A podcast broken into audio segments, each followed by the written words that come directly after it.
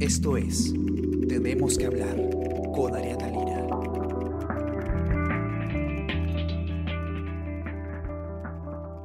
Hola a todos, ¿qué tal? ¿Cómo están? Están con ustedes Ariana Lira y hoy tenemos que hablar de la salud mental de los niños. Eh, ustedes que nos acompañan hoy día escuchándonos, quizás tomándose un café, comenzando su día, eh, pueden estar preocupados por algunas conductas que sus pequeños hijos puedan estar adoptando. eh, conforme va, eh, va avanzando este, este encierro, este aislamiento social. Eh, la cuarentena nos afecta a todos, nos ha afectado a todos eh, de distintas maneras y definitivamente el tema de la salud mental, el tema de la ansiedad, el tema de los cambios de ánimo, es, bastante entendible en, en un contexto en el que de un día para el otro pasamos a, vivir eh, prácticamente encerrados o saliendo muy poco y nuestras rutinas cambian por completo. Los niños, eh, si bien pueden ser eh, muy, se pueden adaptar muy rápido a muchas situaciones, también pasan por, por mucho estrés, también pasan por, por muchos problemas anímicos y, y es algo que los padres deben saber y es algo que, se debe aprender a manejar y, ahora vamos a conversar con Juan Guillermo Lara, él es periodista de Nacional de Diario El Comercio, porque eh, en la nota que publica él el día de hoy en, El Comercio, eh, se, se habla de un estudio que todavía no está publicado, pero que ya se hizo, eh, que ¿qué cosa revela? Que 7 de cada 10 menores del Perú presenta algún tipo de eh, trastorno de ánimo. Ahora Guillermo no- nos va a explicar mejor de qué va, ¿no? Pero presentan alteraciones en, en la conducta debido a la cuarentena. Es decir, está pasando, ¿no? Un gran número de niños están teniendo eh, estos problemas debido a la cuarentena. ¿Cómo está Juan Guillermo? ¿Qué tal, Ariana? Buenos días. Buenos días. Cuéntanos un poco qué es lo que arroja, cuéntanos un poco qué es este estudio, ¿no? ¿Quién lo hace y, y- y qué es lo que ha encontrado puntualmente? Porque yo he dado una explicación así como muy general y presumo que imprecisa. No, no, está acertado. Eh, este es un estudio realizado por un grupo de psiquiatras eh, especialistas en niños y adolescentes.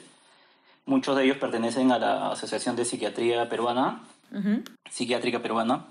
Eh, y bueno, conversando con ellos, me adelantaron sobre este estudio que han realizado en 500, más de 500 familias, son 533 familias en Lima, Arequipa y en ciudades de la costa norte del país, para, re- para revisar las conductas de los menores, de niños de entre 3 a 17 años, de niños y adolescentes. Ujú. Ellos eh, realizaron este estudio durante la segunda semana de mayo para conocer los efectos que, ha generado, que han generado la, la- el confinamiento por, el, por la pandemia del coronavirus en los niños. Como tú bien lo explicaste, eh, se, se han visto casos de personas que tienen un niño en casa y de lo que eran muy animados, de lo que les gustaba ir al colegio, han cambiado totalmente su forma de, de ser. Ya no son tan alegres o tienen algunos cambios de actitud repentinos, que están en un momento tranquilos y comienzan a llorar.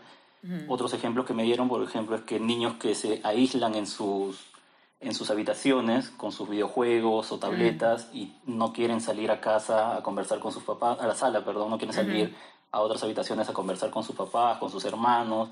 Son situaciones que se han presentado en la cuarentena y quizás a veces los padres los ven y no saben cómo explicarlo. Dicen, sí, es por la cuarentena, pero quizás no lo terminan de entender eh, exactamente qué es lo que sucede. Ujú, ujú, claro, y, y de hecho, eh, claro, un padre puede, puede ver esto con un poco de confusión, eh, quizás hasta puede, eh, qué sé yo, eh, molestarse por, por un cambio de conducta, porque el niño está pegado a los videojuegos, no quiere socializar, pero es importante entender eh, lo que puede significar en, en la cabeza de un niño o de una niña estar en una situación así, ¿no? Eh, ya no pueden salir a jugar con los amigos, de un día para el otro ya no tienen colegio, ya no pueden, eh, ya no van al colegio, ya no socializan con otros chicos como ellos.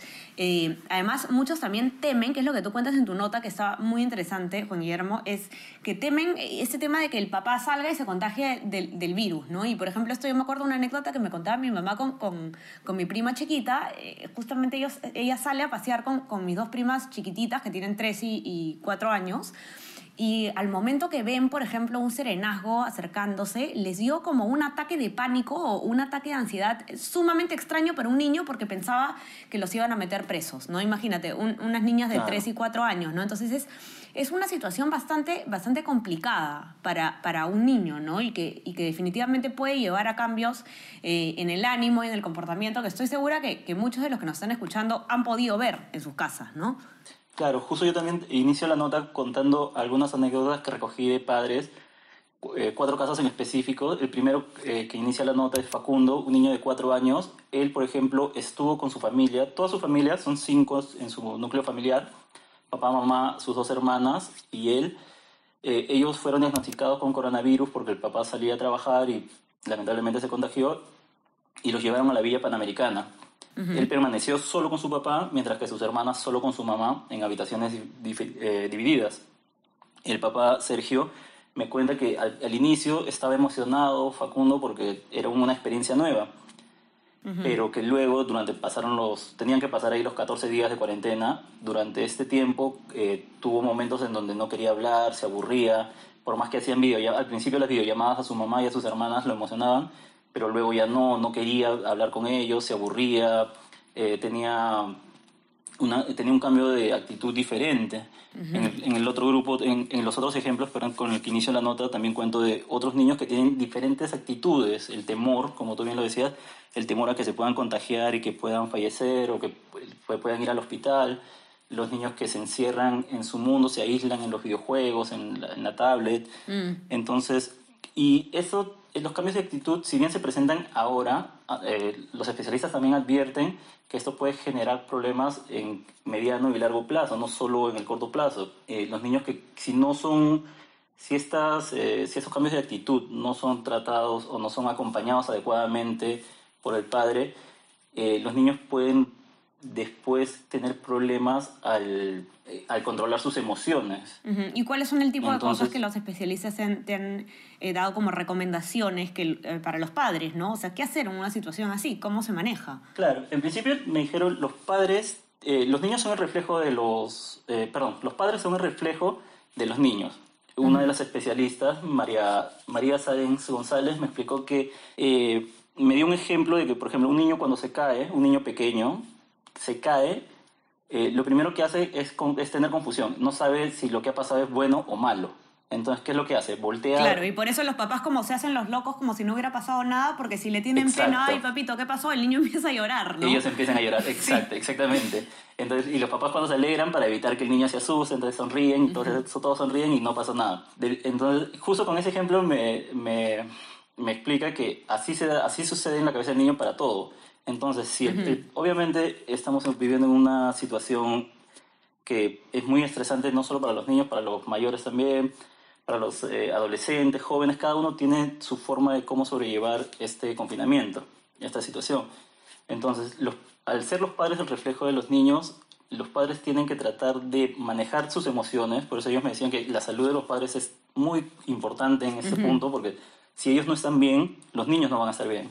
Entonces los, los papás tienen que, si son papá y mamá, tienen que conversar entre, entre ellos para tratar de solucionar eh, quizás los problemas que, lo, que abundan en la cabeza de uno por el mismo trabajo, el temor a perder el empleo. Claro, sin que el niño tenga que escuchar todas esas preocupaciones y absorberlas, ¿no? Que además las puede absorber de manera distorsionada también pero sí que el papá sea, eh, que, los, que los padres sean bastante comunicativos con los niños, que le expliquen lo que sucede según la etapa en la que se encuentren los, los niños o adolescentes, ¿no? Uh ya cada familia tiene su forma de interacción, entonces ellos tienen que buscar la mejor forma de interactuar, pero tratar de darle la confianza al niño de que pese a que estamos pasando por un problema, por una situación eh, de confinamiento, una situación de preocupación, de preocupación no, no dejar de decirles que pese a ello van a cuidar de sus hijos, para darles la confianza que ellos necesitan no es para no tener el temor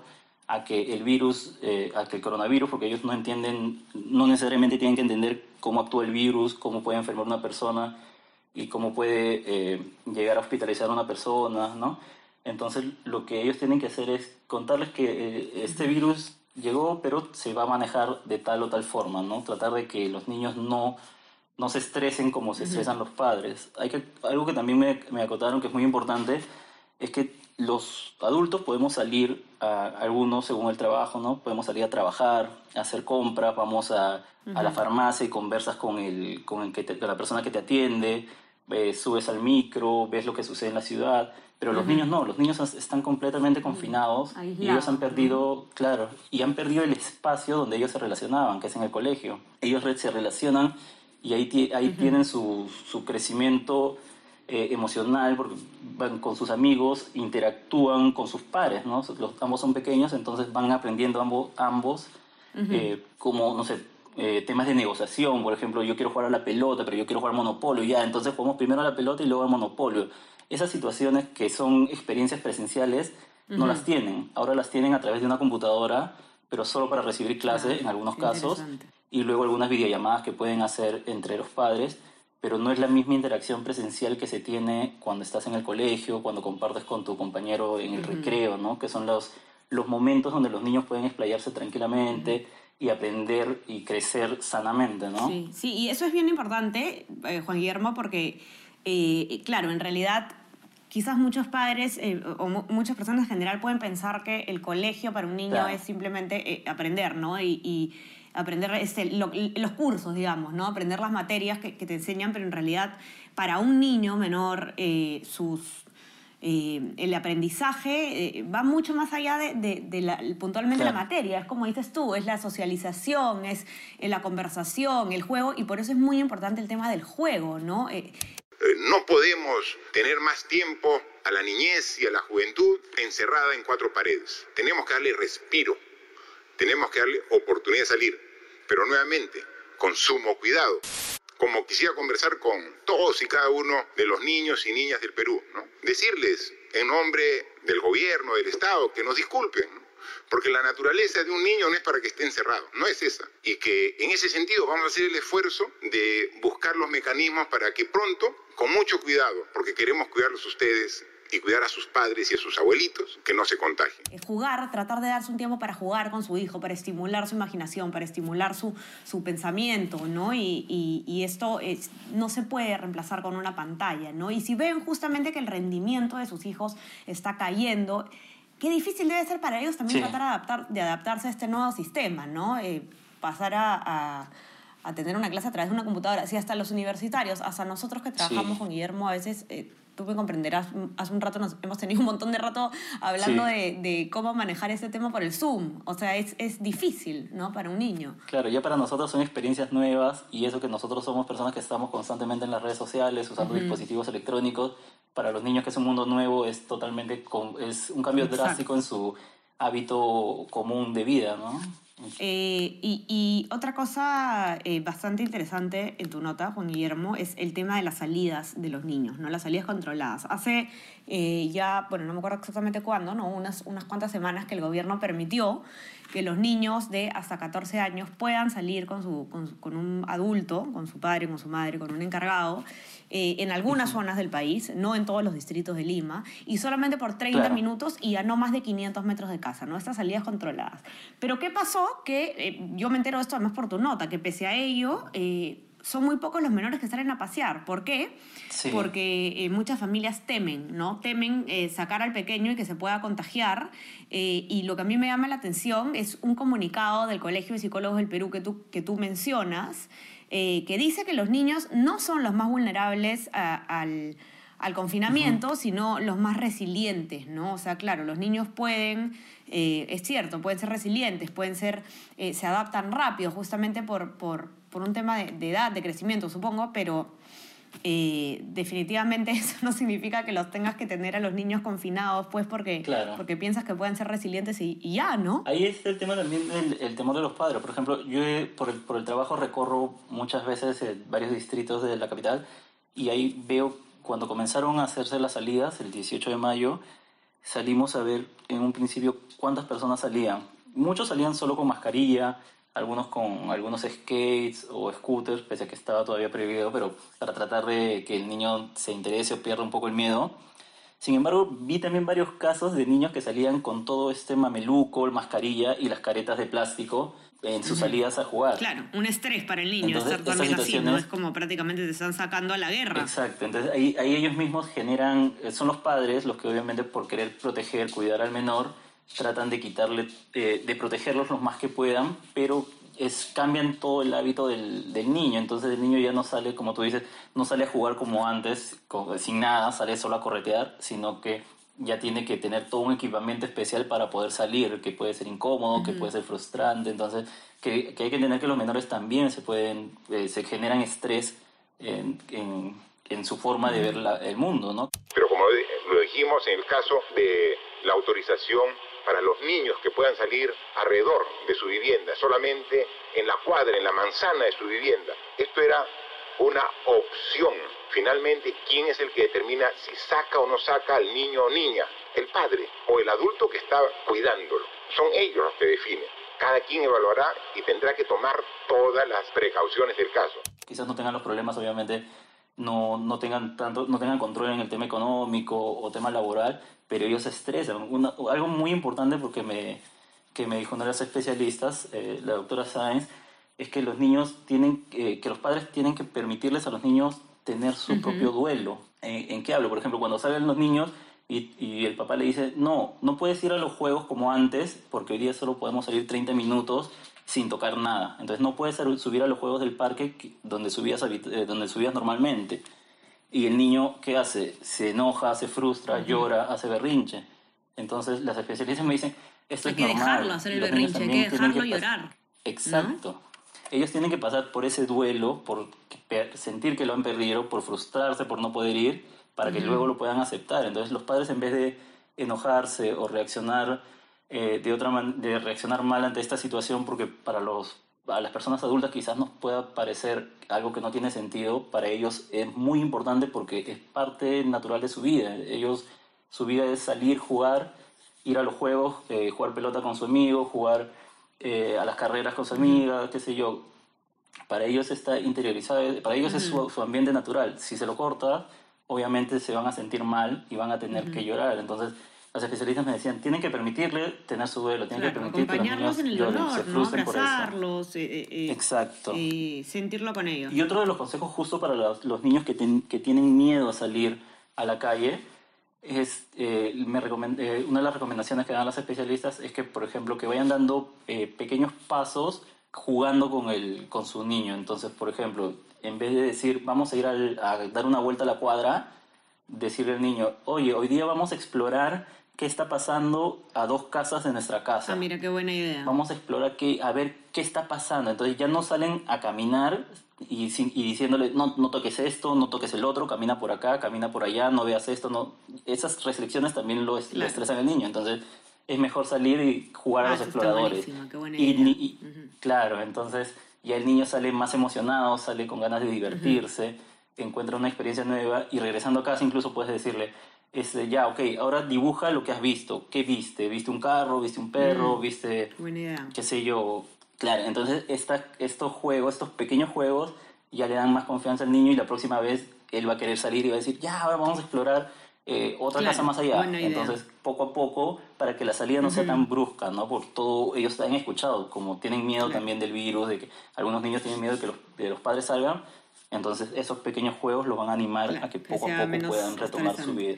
Y para los padres que, que, que, que tienen miedo, y es, es absolutamente comprensible, ¿no? El miedo y sobre todo a, a los hijos, ¿no? Lo que más uno cuida, lo que más uno quiere.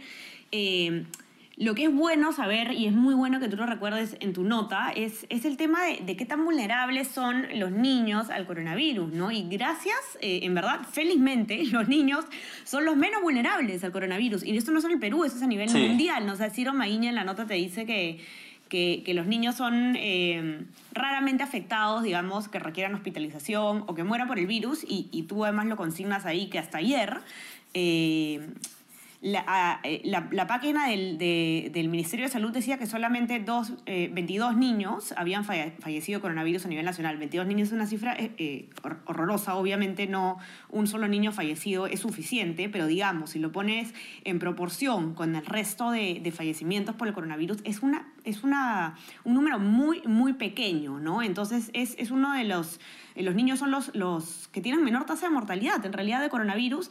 Y, y, esto, no me acuerdo bien, Juan Guillermo, tú me podrás hacer acordar por qué era, ¿no? Es porque no tienen ninguna complicación de salud, eh, tienen las defensas altas, me parece, ¿no? Sí, claro, justo el, el doctor Maguilla me explica que son muy raros, no solo como tú bien lo explicabas, no solo acá en Perú, sino a nivel mundial, los casos de niños que fallecen por el coronavirus. Eh, entre ellos están los factores que, los, que son lo opuesto a los factores de riesgo, que son las personas eh, los adultos mayores, que son eh, algunas, eh, tener las defensas altas, los niños las, tienen las defensas altas, los mayores a veces por ya enfermedades de la misma edad o situaciones, perdón, de la misma edad van bajando sus defensas, entonces son, se vuelven más vulnerables.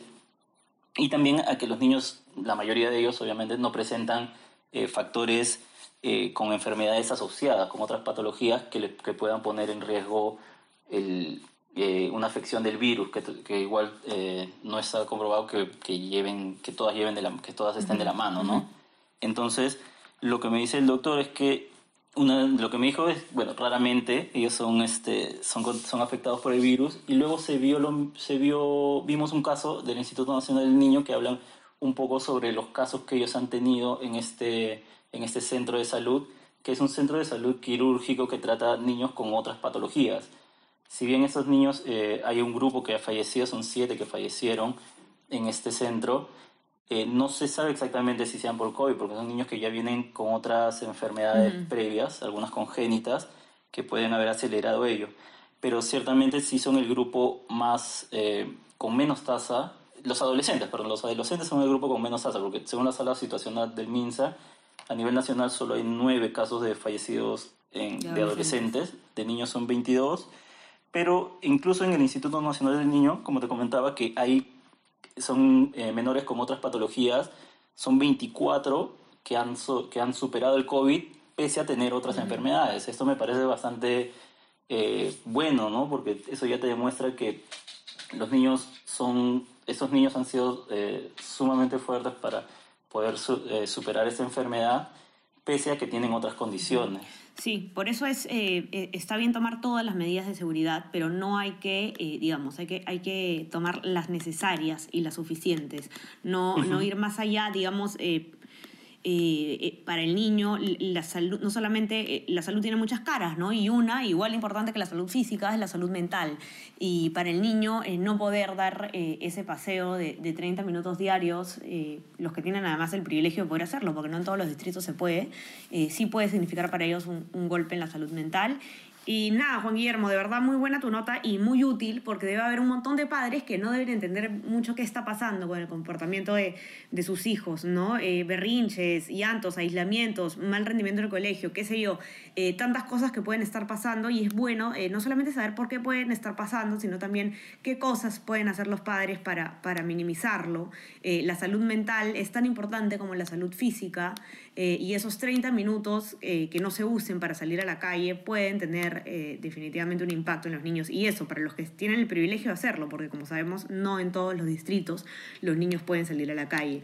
Y, nada, acompañarlos, ¿no? Eh, y, también a los que nos acompañan, eh, no debe ser un tabú la salud mental. Si, si ustedes se sienten mal,